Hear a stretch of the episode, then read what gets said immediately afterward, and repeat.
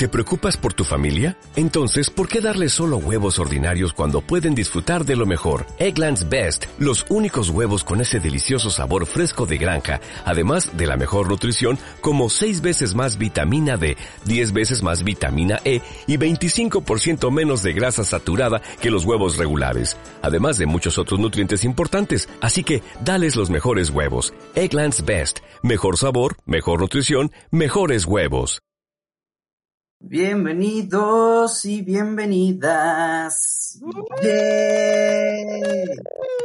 Estamos nuevamente aquí, amigo. ¿Cómo estás? ¿Cómo te sientes el día de hoy en este capítulo 51 con un temazazo? Bueno, todos son los temazazos, pero este viene más cargado que todos, que los pasados. claro que sí, esta es como la culminación de todo, ¿no? Como de todo lo que hemos hablado estos últimos capítulos. Creo que este enreda todo lo que hemos dicho y, y le damos como la cerecita al pastel de decir, y he aquí como un poquito de una solución a lo que tanto buscas, creo yo. Ay, qué emoción. Pues vamos a por ello. Pues cuéntanos, ¿quién tenemos hoy que nos va a acompañar este gran capítulo 51? Hoy de verdad que estamos de manteles larguísimos. En serio que estoy muy contento de que haya aceptado esta invitación porque con nosotros está hoy Shulamit Graver, que es una psicoterapeuta, autora, tallerista y conferencista. Así que por favor démosle un aplauso a Shulamit. Shulamit, ¿cómo estás? Bienvenida. Muy bien, muy contenta de estar con ustedes. Me gusta mucho esto de poder grabar temas interesantes y gracias por haberme invitado. Gracias a ti por haber aceptado, gracias por estar aquí. La verdad es que estamos muy, muy contentos de, tenerte hoy con nosotros y creo que eh, justo como decía hace un momento, de este capítulo vamos a aprender muchísimas cosas, vamos a poder eh, culminar una serie de, de capítulos que llevamos sobre relaciones y definitivamente que este es como el que dices, ok, después de todo lo que ya vi, que pasé como ciertos problemas, ciertas situaciones, me identifiqué diciendo como a la idealización, a lo que aprendí del amor, pero ahora quiero culminar esto, cerrar esto o buscar más allá y decir, ¿cómo empiezo una relación saludable, dónde me tengo que parar para estar en una relación sana, una relación que me aporte mucho a mi vida y una en la que yo le pueda aportar, ¿no? Entonces, esto me encanta y creo que Shulamit eres una experta en esto, así que me da muchísimo gusto tenerte aquí y me encantaría abrir este capítulo por, por uno mismo, ¿no? Creo que primero hay que hablar sobre uno para poder darle al otra, a la otra persona algo o para poder estar bien en pareja y creo que siempre tienes que verte a ti, cómo estás tú para poder iniciar este viaje de lo que es una relación, ¿no? Así que me encantaría abrir este tema preguntándote cómo nuestra salud emocional afecta nuestras relaciones. Bueno, la salud emocional es un componente muy importante, porque así como hay sistema inmunológico físico, hay sistema inmunológico emocional. Así como hay resiliencia emocional, hay resiliencia física. No podemos separarnos cuerpo, mente, espíritu, emocionalidad. Somos un todo y muchas veces eso se nos olvida y descuidamos la parte que menos se ve, porque el otro se ve. Si te sientes mal, vas al doctor, si te duele la cabeza, te curas, pero ¿Qué pasa si te sientes mal de tus emociones? No todo el mundo se atiende. Y tener una vida emocional estable y armoniosa no es algo que se improvisa, es algo que se trabaja, se conquista. Es como la felicidad. La felicidad no es un don o un atributo, es una conquista. Estar bien emocionalmente también es una conquista. Entonces, hay que entender qué emociones experimentamos con frecuencia, qué nos cuesta trabajo regular. La autorregulación emocional para mí es el centro de tu pregunta. ¿Cómo regulo mis emociones? ¿Cómo manejo mi ira, mis miedos?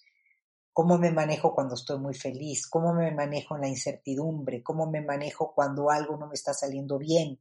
Me explico, por ejemplo, en la pandemia. Claro. Entonces, una vida emocional empieza con uno mismo, como bien dices, y empieza con aprender a autorregular tus este, Creo que es un tema que normalmente no estamos acostumbrados a tratar abiertamente y sobre todo, eh, pues tratarnos, que realmente, como dices, eh, Shulamit, necesitamos también cuidar nuestras emociones, eh, sanarnos y, y, es un trabajo que como así uno va al dentista, uno va al neurólogo, uno va a lo que sea, también tiene que trabajar eh, con ayuda de un profesional para pues enfocarse y ver y poderse evaluar emocionalmente para saber funcionar en la vida en general. Claro, porque eso va a salpicar a todas tus relaciones. Cuando me haces esa pregunta, por eso la autorregulación emocional es primordial, porque tú vas a salpicar con tus emociones a todos tus vínculos, a todas las relaciones de tu vida. Y fíjate que qué interesante es eso, porque creo que normalmente no, no le prestamos atención a que lo que yo haga, porque creo que normalmente estamos muy enfocados a quién me hizo, eh, por qué esto está, no está funcionando y a señalar a lo externo, ¿no? A señalar hacia allá que, que si no me están dando esto es por ello que no funciona, pero yo que no estoy haciendo, yo porque no puedo cultivar una relación este por más tiempo, ¿no? Yo porque no estoy bien con, no sé, eh, en mi trabajo, con la gente con la que trabajo, en mi familia, o sea, ciertas cosas que de pronto no vemos de cómo mi actitud o cómo lo que yo estoy sintiendo, que a lo mejor no sé cómo expresar, eh, está afectando a mi entorno, a cómo me ven los demás, a cómo socializan los demás conmigo. Lo que pasa es que no nos han enseñado a ser responsables y siempre tenemos que ver nuestra parte de responsabilidad en cualquier vínculo. Hay una teoría que me encanta que dice que cuando alguien te diga algo, le des el 20% de crédito. Vamos a suponer que tú eres mi amigo, eres mi pareja y me dices, ¿sabes qué? Te siento muy agresiva, te siento muy irascible. ¿Y tú qué haces? Te defiendes. Muy cierto. Estás loco, estás loca, yo no soy, eres tú. No. Claro dale un 20% de crédito. Quédate, el 80 lo platicamos, pero dale un 20% de crédito y piensa, ¿qué está viendo en mí? Hay que sabernos conectar y entender que cuando alguien cercano, amoroso, una relación de amistad, de pareja, de lo que sea, te dice algo, cuestiónatelo. ¿Qué estará viendo para decirte eso? Y es, y es muy importante aceptar nuestra parte de responsabilidad, porque si no la aceptamos nos ponemos en una postura de víctimas o culpamos y eso nada más deteriora las relaciones. Cañón, o sea, es que realmente no estamos acostumbrados a hacernos responsables, muy cierto, somos víctimas de, del mundo y somos la peor y, a todos nos pasa, ¿y por qué a mí? ¿Por qué siempre a mí? Pero nos victimizamos y no nos hacemos responsables realmente de nuestras acciones. Eso es, bueno, en general, de, nada. Creo que es, eh, es, un tema muy importante, eh, pero no sé, Sholami, ¿tú cómo, cómo podemos empezar a, a cultivar esa parte de la salud emocional? De, a lo mejor partiendo de, la responsabilidad, empezar a, hacernos responsables realmente de lo que hacemos y decimos. Primero, primero es ver nuestra parte de responsabilidad, aunque sea pequeña. Puede ser que en ocasiones, digo por decirlo como se dice culpa, que no me gusta la palabra, pero vamos a suponer que el otro tiene más culpa o es más responsable. Puede ser, no tiene que ser 50-50. Tú reconoces tu parte, vas a crecer mucho. Y para cultivar tu salud emocional, tienes que empezar a mirar cuáles son tus emociones que más se te dificulta trabajar, cómo estás en el tema de autorregulación emocional, porque eso es crucial. Fíjate que es muy interesante que hoy se habla mucho, y leí recién un artículo que publicó, publicó Harvard, que hoy los jóvenes emprendedores más exitosos no son los que tengan más maestrías y más doctorados. Eso ya pasó. Ahora ya todo el mundo tiene miles de títulos. Para una buena ¿A quién van a elegir? Las pruebas van encaminadas a alguien que tenga una estabilidad emocional, un buen manejo de su autorregulación emocional. Eso es hoy lo que predice que tengas éxito en la vida. Imagínate lo importante que es. Aquí me gustaría recalcar cómo regulamos una emoción. ¿Qué es regular una emoción? Primero, lo que nadie hace es detectar qué emociones te visitan con mayor frecuencia. No, yo nunca me enojo. Y, y le gritas hasta todo el mundo. Primero reconocer qué emociones te visitan. Luego, cómo se llaman. Hay que aprender a nombrar por su nombre las cosas aunque no nos guste. Es como si hay una sensación como que si no les pones nombre fueran fantasmas y no existen. Claro. Esto se llama ojo, esto se llama miedo, esto se llama incertidumbre.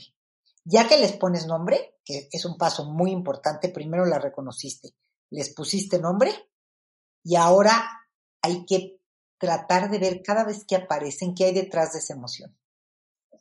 Es un cúmulo de cosas no resueltas, es que estás de mecha corta y ¿de dónde viene la reacción? ¿De qué está hecha la reacción? Sí, ¿por qué reacciono así? ¿O por qué eh, me pongo este, triste cuando veo esto, o porque, porque me hace sentir ganas de llorar o de, gritarle en la cara. Exacto, es un viaje, es un viaje de reflexión contigo mismo, pero primero la completamente interna. Luego la nombras, luego te das cuenta qué tan frecuente te visita y luego tratas de entender cada vez que te visita. Ah, ya me di cuenta. Cada vez que mi pareja llega tarde a comer, me es algo intolerante por ¿qué, qué, con qué se me conecta con qué de mi historia se me conecta, por qué me pongo tan irritable por esperar 15 minutos, porque no es hambre. Claro. Y entonces vas, cada vez, es como una cebolla, que vas como, como deshojando las capas, yendo cada vez hacia el centro.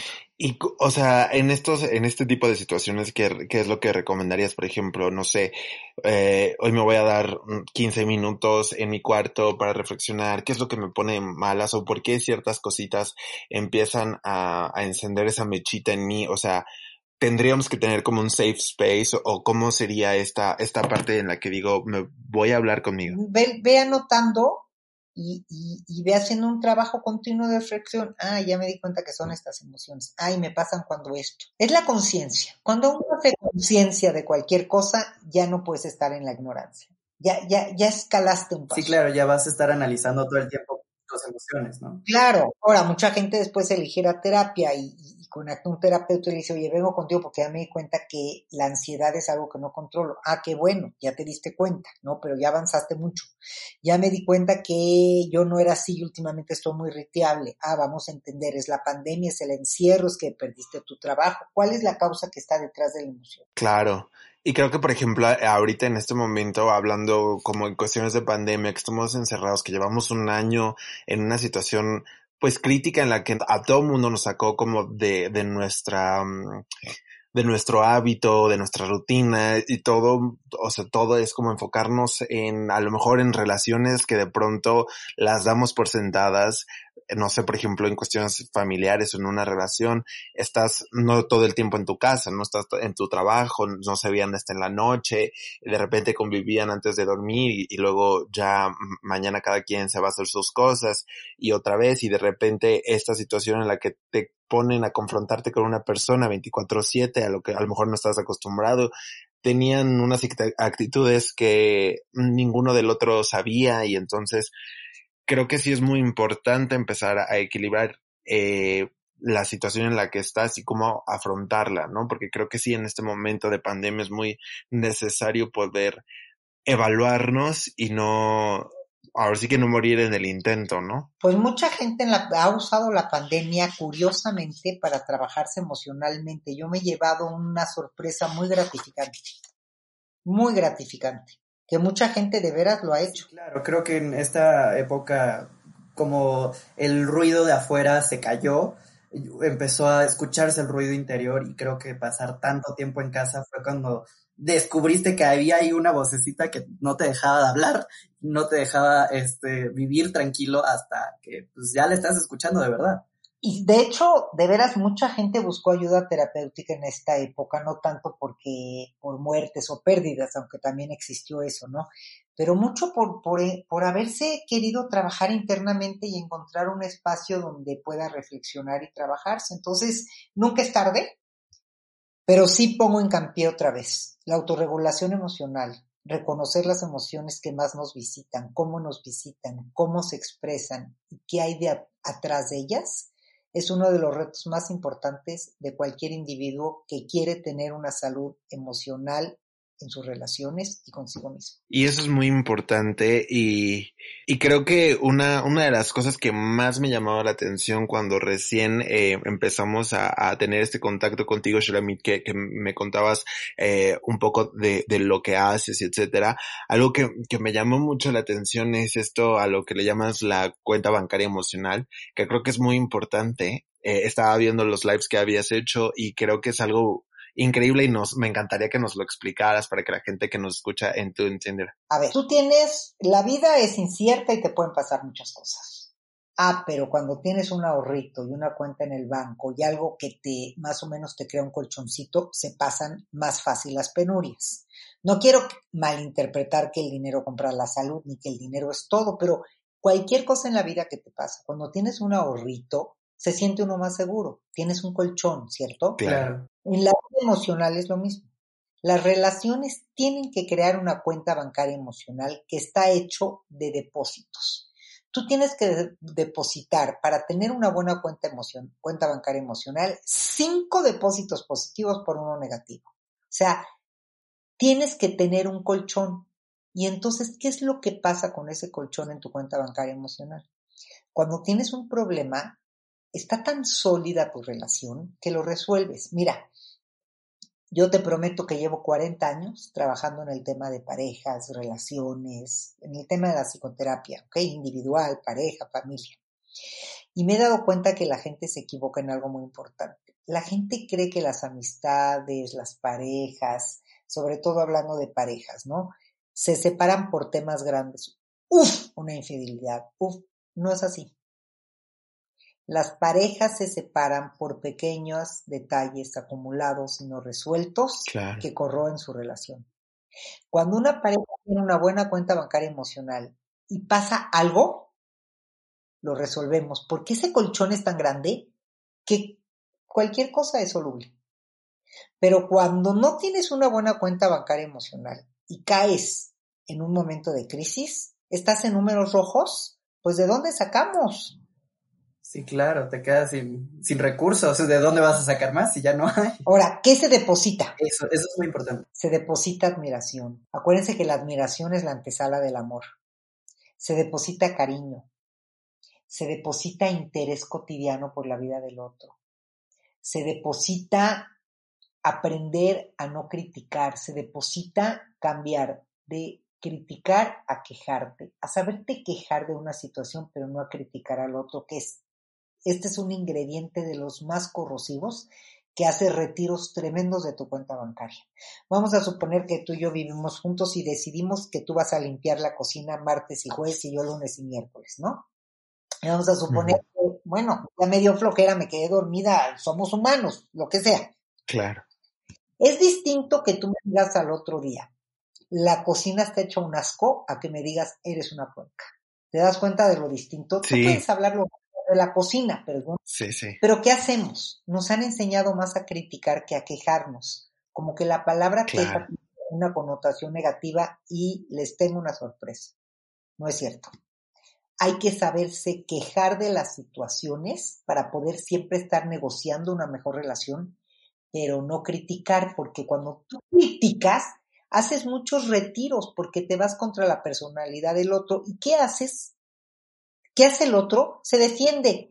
Yo he dejado la cosa muchas veces sucia, pero soy una gente muy pulcra. Entonces, cuando tú me dices eres una puerca, te entra esta sensación entre que se te arruga el corazón, quieres llorar, quieres pegar, te sientes horrible, porque el otro te está juzgando de más.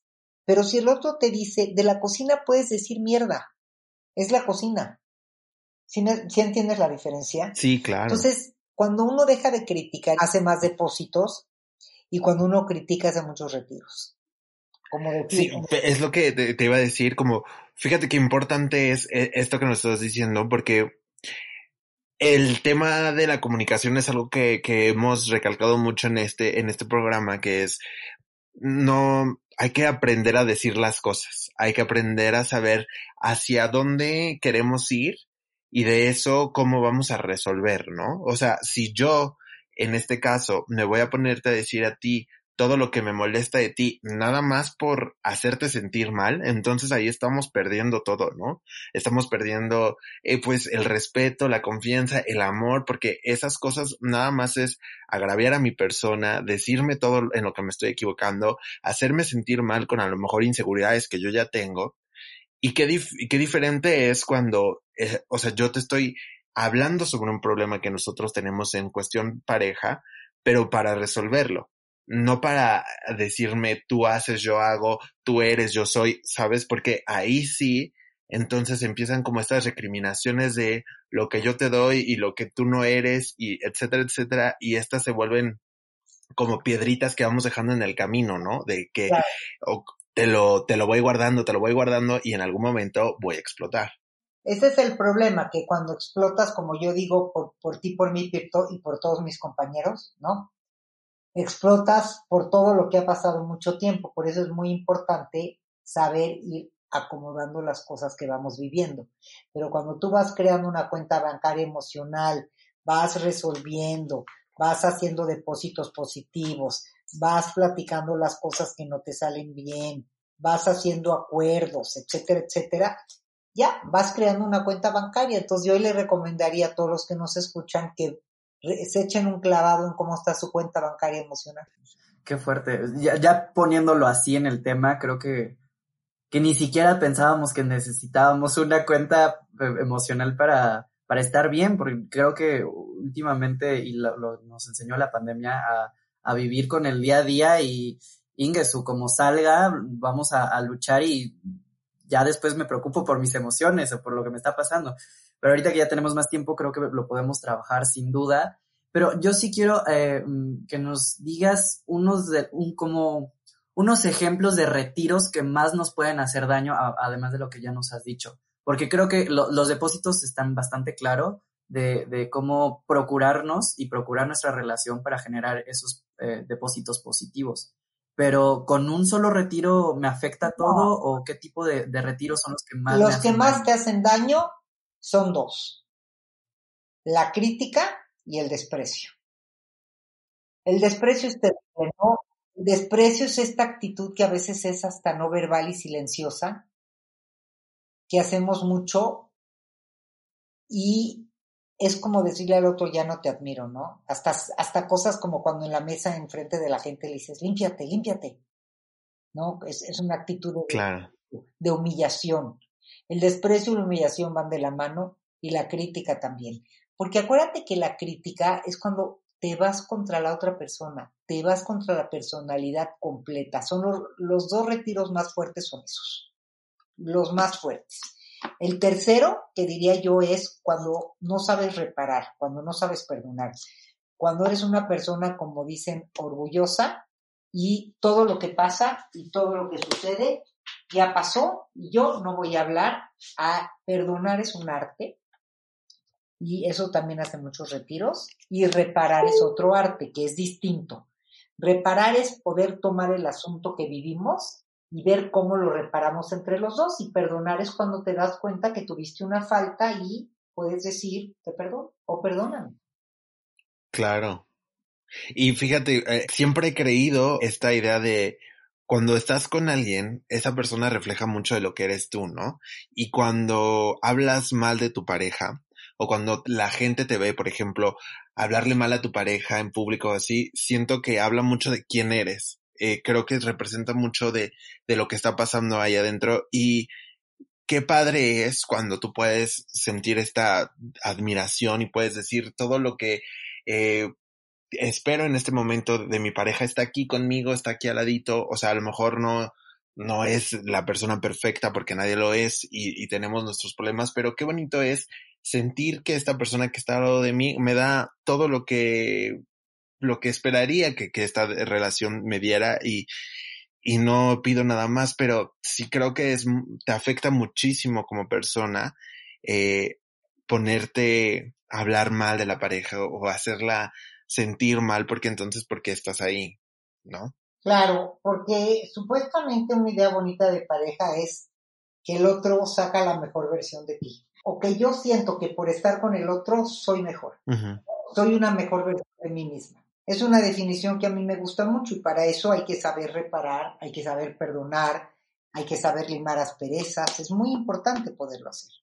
O sea, perdonar como esto de hablamos ya de otra cosa, o sea, a lo mejor nos peleamos ayer, pero nos dijimos de cosas y luego nos dimos un tiempo y ahora mm, ya estamos bien, pero no hablamos de lo que sucedió ese día, sino que simplemente fingimos como que nada pasó, todo bien, todo bonito ahorita, creo que esas son las cosas que no nos llevan a reparar, ¿no? Porque si peleamos fue por algo y creo que así tendríamos que hablarlo o no requieren, o ciertas peleas no requieren esa conversación. Bueno, a veces se puede y a veces no, no es una cosa tan de que a fuerza, pero siempre es mejor poder hablar siempre es mejor poder hablar. Sí, claro, la comunicación al fin y al cabo sigue siendo la clave para solucionar y llegar a un lugar mejor.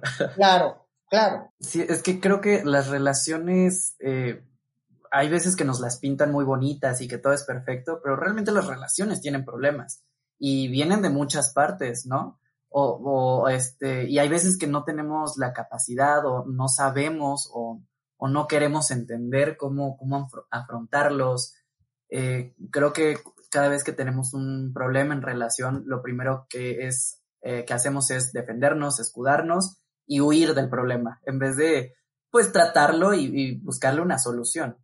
Claro. Eh, ¿cómo, podríamos eh, afrontar ese tipo de problemas que y de dónde se derivan? Claro, o sea, primero que nada, o el que yo no limpie la cocina me puede generar un problema o solamente va a ser un, un gesto como incómodo en, en, la relación, pero no va a generar un problema. Mira, no me gustaría etiquetarlo. Cada relación tiene sus cosas que son importantes. Uno depende de significado. Para que la limpieza es muy importante, pues si no limpiar la cocina es importante.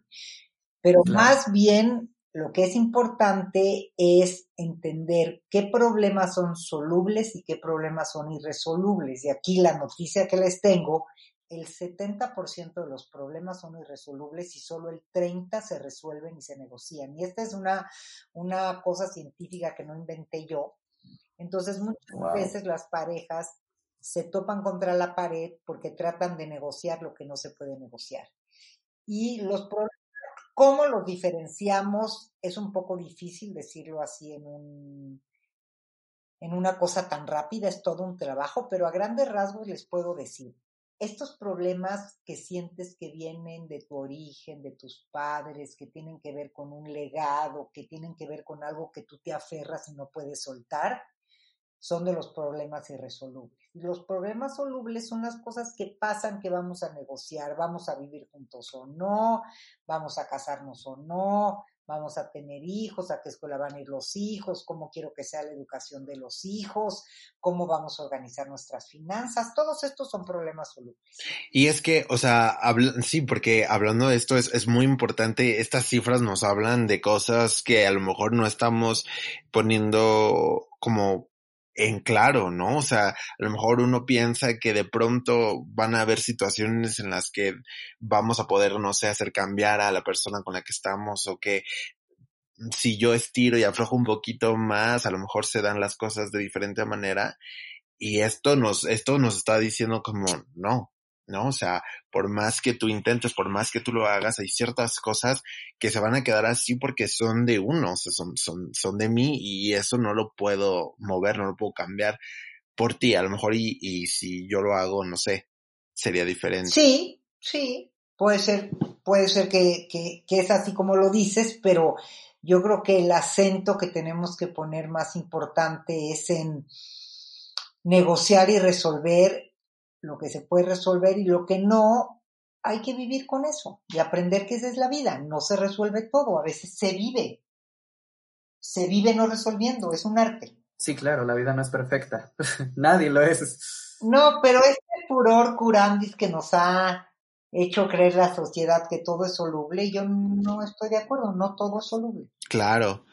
Y que también es muy importante aprender a vivir con, con eso, ¿no? Porque creo que a lo mejor dentro de la pareja estamos eh, esperando que cada cosita que, que me duela, me, me, haga sentir mal o que me incomode, la voy a tener que cambiar hasta que quede toda pulidita, ¿no? O sea, hasta que yo ya no vea ni siquiera un, una cosita saliendo de ahí, sino que yo la vea parejita, parejita, parejita para que yo me pueda sentir bien, porque entonces a lo mejor nos estamos enfocando en andar resolviendo, resolviendo problemas que a lo mejor no tienen eh, manera de resolverse y entonces no aprender a vivir con ello nos hace enfocarnos en cosas y perdernos de lo que estamos viviendo en esa relación. Exactamente, tal cual. Y bueno, la pareja va teniendo cambios a lo largo del ciclo de la vida y hay que saber que la vida es eso, la vida es cambio. Sí, claro, siempre el cambio es constante. Creo que es de lo que menos podemos huir en esta vida. el cambio siempre va a estar ahí y, si nos agarra... Es constante. Exacto, o si nos agarra bien con una buena cuenta bancaria, emocional, este, con más depósitos, con más dinerito, con más, más eh, actos bondadosos y, y, y que... Exacto realmente me ayuden, pues los cambios a lo mejor no me van a afectar tanto a mí y menos a mi, a mi relación, porque los dos vamos a estar bien, sanos y estables. Pero a ver aquí, una relación, una relación sana, realmente es, es, es un trabajo, eh, implica un, un, esfuerzo por parte de los dos, o esto se va dando de así por magia, por mucho amor que nos tenemos. Yo no soy de esa teoría, pero es una postura particular. Yo siento que la pareja, el matrimonio, una relación amorosa es un trayecto a lo largo de la vida. Y hay que tratar de que pequeños cambios en ese trayecto introduzcan una diferencia, para que al paso del tiempo tú siempre puedas cambiar el rumbo de tu relación. Pequeños cambios sostenidos en el tiempo te llevan a resultados importantes. Yo no creo que una pareja se improvisa en el mundo tan complejo que vivimos. Yo hoy creo que una pareja se trabaja, no se improvisa. Pónganse a pensar un segundo. ¿Por qué creo que no es algo que se, que, que se improvisa? Porque yo creo que lograr tener una relación estable habría que entender de qué consiste y cómo aprendes a tenerla. No creo que haya ningún otro proyecto que emprendamos con tanto entusiasmo como el de vivir en pareja. Claro. ¿Y qué pasa que hoy las parejas fracasan? ¿No te lo has preguntado? ¿Qué proyecto empiezas en la vida con más entusiasmo? Ese. ¿Y qué pasa? Que el mundo se ha complejizado y se ha complejizado de tal forma que hoy las parejas que van a salir adelante son las que se trabajen no, no las, no, la pareja no crece como la hierba. Vamos, no quiero decir con esto que todos van a tener problema, que todos tienen que ir a terapia, pero trabajarse es un tema muy amplio. Te puedes trabajar siendo alguien que hablas mucho, que te comunicas, que cada día 20 minutos en las noches platicas, que expresas tus emociones. Bueno, eso es trabajarse, pero, pero implica trabajo, no es una cosa espontánea. Conozco muy pocas parejas, eso de que cásate o vive juntos o ten una pareja, llámense, no, no, no. El amor está en la cabeza, no en el corazón. Claro. El corazón es un órgano que bombea sangre. sí. Hay una idea romántica y sí, sí se sienten cosas bonitas y maripositas y todo, pero, pero, pero eso es una idea más romántica que real, ¿no? Totalmente. Totalmente, porque aparte, ahora que, estamos hablando de esto, creo que, como tú dices, no, no, no crece como la hierba, porque a lo mejor y yo estoy o sea, me encuentro en un momento muy saludable emocionalmente y me, me siento muy bien con, con quien estoy construyendo de mí. Y de pronto me puede llegar a suceder que empieza esta idea romántica de, de estar con alguien que no está en esa situación, ¿no?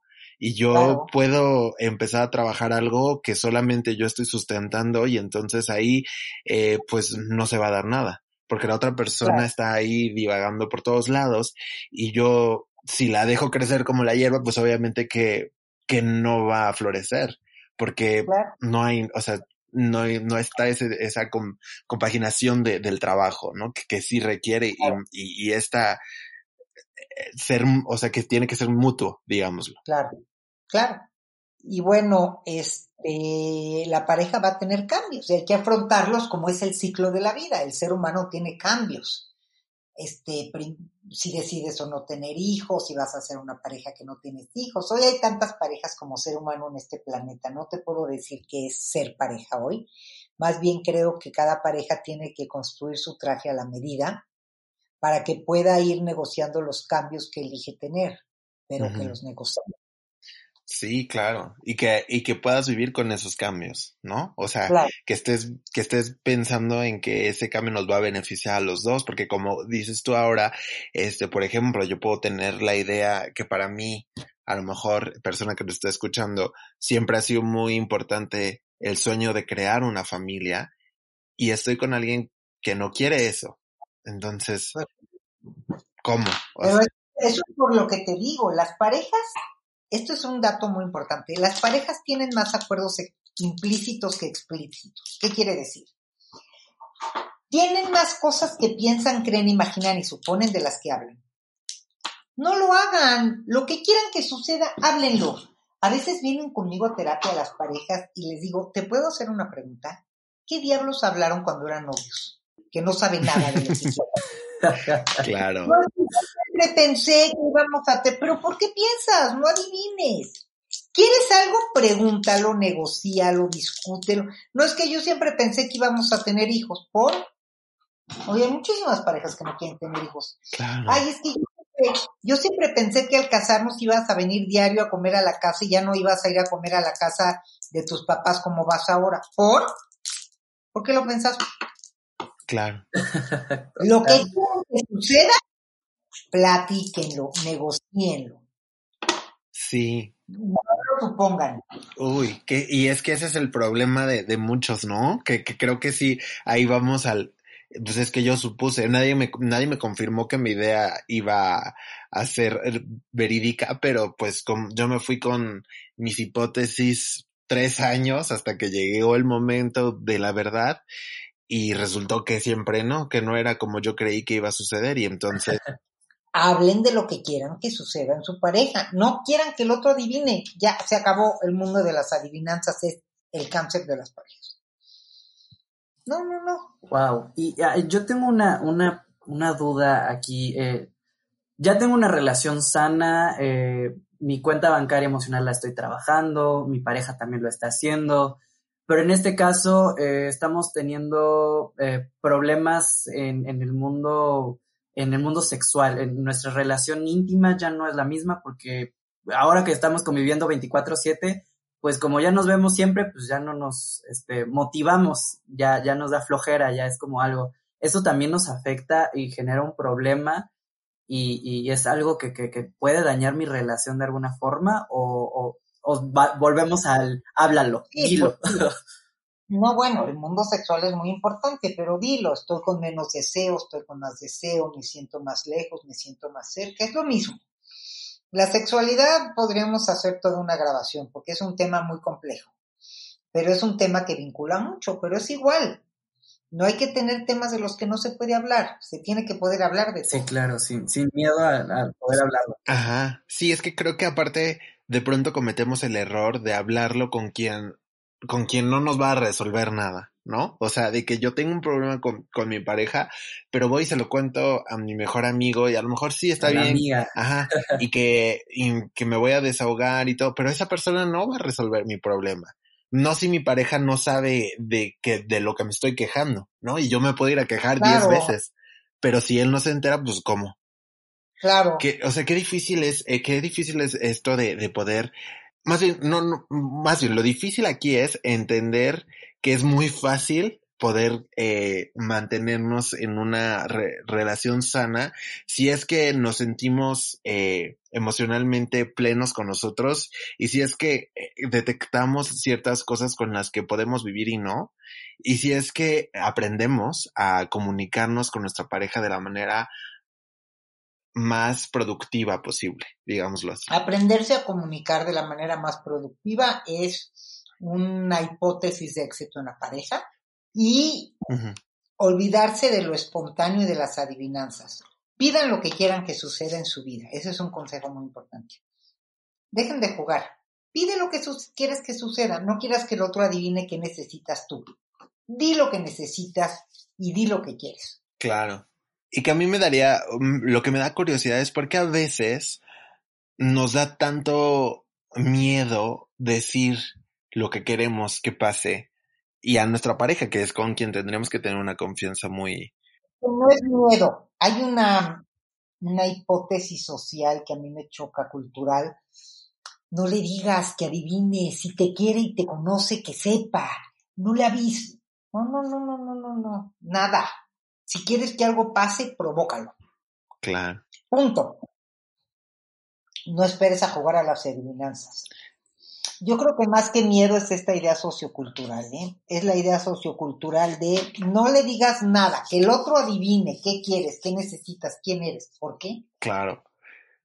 Sí, y como esto de, es que si, lo te, si te lo tengo que pedir ya no lo quiero. No, pues es que si Error. no me lo pides, ¿cómo lo voy a saber?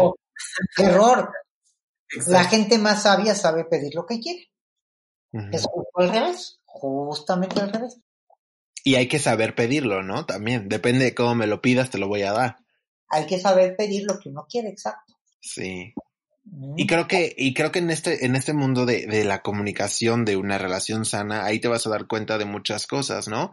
O sea, como que, pues yo de la manera más bonita que pueda, no sé, nos sentamos un día y te digo, oye, ¿sabes qué? Es que, pues me quiero ir a vivir contigo. Creo que estamos en este momento de que nos vayamos a vivir juntos. Creo que nuestra relación, no sé, está llegando a un punto en el que me gustaría compartir ese espacio contigo. Y pues ya, o sea, si ya te dicen que no, entonces tú ya vas a entender muchísimas cosas, ¿no? A lo mejor y no te aferras a, no, pero es que yo quiero vivir contigo, pero, ok, bueno, entonces, ¿por qué no? O sea, porque crees que no es el momento. Claro, se negocia, es como todo, se platica, se negocia, se habla de por qué es tu momento, no es mi momento, no es, es parte de negociar. Claro. No hay ningún solo tema que no se pueda. Exacto, y, básicamente estamos diciendo que por más que nos amemos, el amor no lo es todo. La pareja es como un negocio, llamémosle así, ¿es correcto? Es todo el tiempo estar comunicándonos, negociando.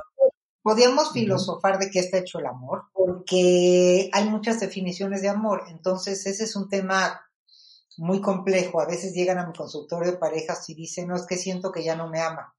¿Sabes qué le contesto? Le digo, imagínate que yo soy un extraterrestre que aterricé hoy a esta tierra.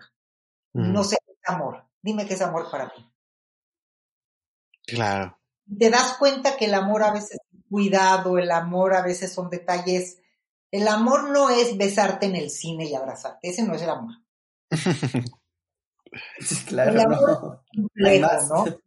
Hay gente enferma que toda la vida lo ha cuidado una pareja y no me ama, pues si eso no es amor, entonces cada pareja, y es una de las cosas que yo trabajo, tiene que definir lo que es un vínculo amoroso para ellos. Porque el amor es muy versátil y lo tiene que definir cada pareja. Para mí no hay un significado de amor. Hay parejas que nunca las ves abrazadas y besándose, como dices, ay, qué linda pareja, y son para mí las mejores parejas. Claro. Sí, que no necesitas estar demostrándote ahí empalagosamente, a, lo amo, lo amo, para que sepa que, ajá, para saber que, que, que, construimos una relación muy bonita, ¿no? Porque justamente el amor no quiere decir que somos chicles y estamos pegados todo el tiempo y lo único que hacemos es estar ahí, ahí por ti. Eso sí creo que es muy importante. alimentar acciones que cultiven la relación. El amor se cultiva, el amor se hace que sea más grande. Punto que al principio hay atracción, tú sientes por el otro algo muy lindo y y pues sí, no crean que, todo es la cabeza, el cuerpo, los olores, lo que llaman la química, todo eso es importante. Pero después hay que cultivarlo. Hay que hacer acciones como las que hablamos para cultivarlo. Detalles, cercanía, afinar tu relación sexual, eh, verte bien, saber que le gustas al otro, ser curioso por lo que el otro quiere y tratar de tener detalles lindos. ¿Me explicó? Claro, sí. son las acciones que cultivan una relación. Que es muy importante, o sea, yo le digo que es muy importante estos dos puntos que estamos hablando, porque uno, eh, a lo mejor a mí me enseñaron que el amor es Disney, es princesas, es el amor por siempre, es que yo te amo y, y, estoy contigo todo el tiempo, pero a lo mejor a la otra persona no, ¿no? A lo mejor la otra persona es un poquito más seca. Y eso no quiere decir que no me ame, sino que su manera de expresar el amor es totalmente diferente. Si yo puedo vivir con eso, estamos bien. Si nosotros compaginamos nuestra manera de amarnos y no necesitamos estar posteando en Facebook, Instagram y todos lados eh, cada día que nos amamos muchísimo, pues qué padre. Si para mí esa necesidad de que me esté abrazando todo el tiempo es muy importante y si yo no se la comunico va a ser un problema, creo que ahí vienen como muchos problemas, ¿no? Porque como dices tú, Shulamit, o sea, no, nos, no hay una manera de decir esto es el amor. Entonces, ¿por qué tendría que forzar a la otra persona que me ame como, como yo amo, digámoslo? Sí. Aunque hay un trabalenguas que dice, ¿para qué quiero que me quieran si no me quieren como yo quiero que me quieran? que, también, que también tienes un chiste tú también tienes derecho a tener una idea de cómo quieres que te quieran, ¿me entiendes? Entonces, este, hay que cultivar la relación, hay que cultivar el amor, pero también uno tiene una idea de qué es sentirse amado y querido y uno tiene razón en poder, en, en, en tener ese derecho, ¿me explico? Sí, siempre y cuando creo yo que no, no tenga que ver con, con, o sea, con expectativas como de, ay, es que me tienen que traer serenata todos los fines de semana para que yo, ¿sabes? Porque, pues a lo mejor nunca vas a encontrar a alguien que llene eso. O sea, que si tú estás en un Pero le puedes decir, ¿qué crees? ¿Qué crees? Me encanta que me traigas serenata, ojalá algún día me la traigas. Y por ahí te la traerá algún día. Hay que hacer saber lo que queremos que ocurra en la vida. Claro. Wow, qué, qué pesado, qué fuerte. todas estas acciones cultivan tu relación. Claro, sí, no, no sale del, como habíamos dicho, de las plantas. Hay que cultivarlo, cuidarlo, procurarlo. Exactamente, y una relación se cultiva con todo lo que hemos hablado hoy. Podemos construir una pareja saludable, sabiendo perdonar, sabiendo reparar, sabiendo entender qué problemas son negociables y solubles y con cuáles tenemos que vivir, porque al momento de elegir a otra persona, eliges un montón de problemas no solubles, nada más porque eliges a otra persona diferente que viene de otro lugar. Y tienes que aprender a vivir con ellos. Tienes que reconocer tus emociones, ser agudo para reconocerlas, nombrarlas, trabajarlas, convertirte en una persona más plena, porque a mejor estés tú, esa salud la vas a salpicar al otro hacer depósitos en tu cuenta bancaria emocional. Que haya un retiro por cinco depósitos. Uno a cinco es la relación que tenemos que tener para que esa cuenta bancaria emocional crezca y entender que la pareja tiene cambios, pero que también tú tienes cambios. Y una cosa muy importante que yo le recomiendo es que cada cinco años es el máximo que duran los acuerdos. Cada cinco años hay que sentarse y decir qué nos gusta y no nos gusta de la pareja, qué haríamos diferente, qué quisiéramos platicar hoy. Qué bonito. Porque creo que es muy importante, ¿no? O sea, estos puntos que estás dando es, son súper importantes que a veces se nos olvidan y que justo como estábamos eh, diciendo hace un momento es el error de pues que la magia ocurra, ¿no? Y a ver qué sucederá. Este, le apostamos ahí, aventamos los dados y a ver qué pasa. Este, y así nos vamos, así nos vamos. Y creo que no, porque entonces quién la está, o sea, quién está regando esa plantita, quién la va a cultivar, si los dos estamos viendo qué pasa. Y por eso es, por eso es muy importante como concluir diciendo que siempre tenemos que hacer acciones que nos hagan estar más sanos a nosotros mismos y por ende a nuestra pareja. Yo creo que ya hicimos un recorrido muy importante del mundo de la pareja. Ya en algún momento quieren que hablemos de un tema más específico, sexualidad, eh, cualquier tema, con mucho gusto podemos volvernos a ver pues a evaluarnos. Creo que eh, creo que eh, ya es tiempo de evaluarnos, ahora sí pararnos y, ver realmente qué tan saludable soy y qué tan saludable es mi, pareja. Y a, partir de eso, pues empezar a trabajar. La conciencia es el primer paso. Y creo que invitando a todos a, que si se encuentran en este momento en una relación, poner manos a la obra y ver, ¿no? Dónde estás parado, si te gusta dónde estás parado, si no, empezar con esto de la comunicación, muy importante, creo que ya lo dijimos aquí, eh, nada va a ocurrir si nosotros no hacemos que ocurra y nadie nos lo va a dar si nadie lo está pidiendo.